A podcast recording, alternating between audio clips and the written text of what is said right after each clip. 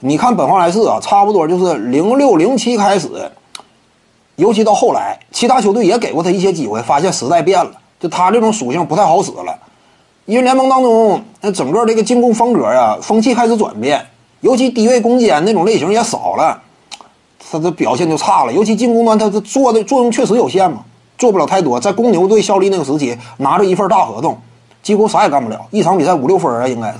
防守端有一定的价值，但如果说进攻端你是累赘的话，那也不行呗。本华莱士身高没有看起来那么猛，据说两米零六，但真实身高可能说比这还要更矮。他主要是整个爆炸头嘛，看起来说呃跟其他人拉了个平，靠头发拉平那玩意儿没用的，对不对？你看这个呃克里斯波什在这点也一定程度上挺吃亏。克里斯波什你看着他是两米一一，但他脖子长。就是跟其他人往那一站，肩膀矮，说白了，其实这就属于什么？身高多少有一定水分。就真正你身高什么情况之下，你才能充分利用？你得是肩膀高，对不对？你肩膀高的话，那我才能充分利用我自己的身体优势，我一投篮之类，对不对？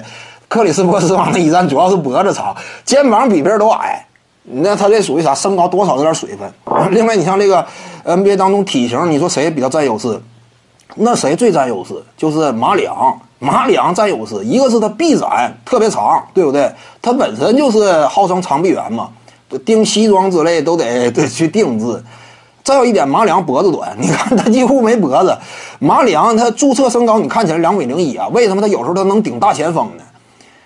他只是脖子短，跟那个两米零六的、两米零七的比呀，肩膀头齐，就是属于啥？跟两米零六的放到一块呢，咱俩肩膀一样，这只不过我脑袋。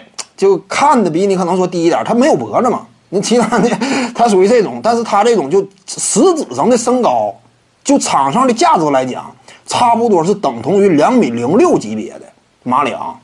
他表面身高两米零一，但实质上应该是两米零六级别的。徐静宇的八堂表达课在喜马拉雅平台已经同步上线了。各位观众要是有兴趣的话呢，可以点击进入到我的个人主页当中，在专辑页面下您就可以找到它了。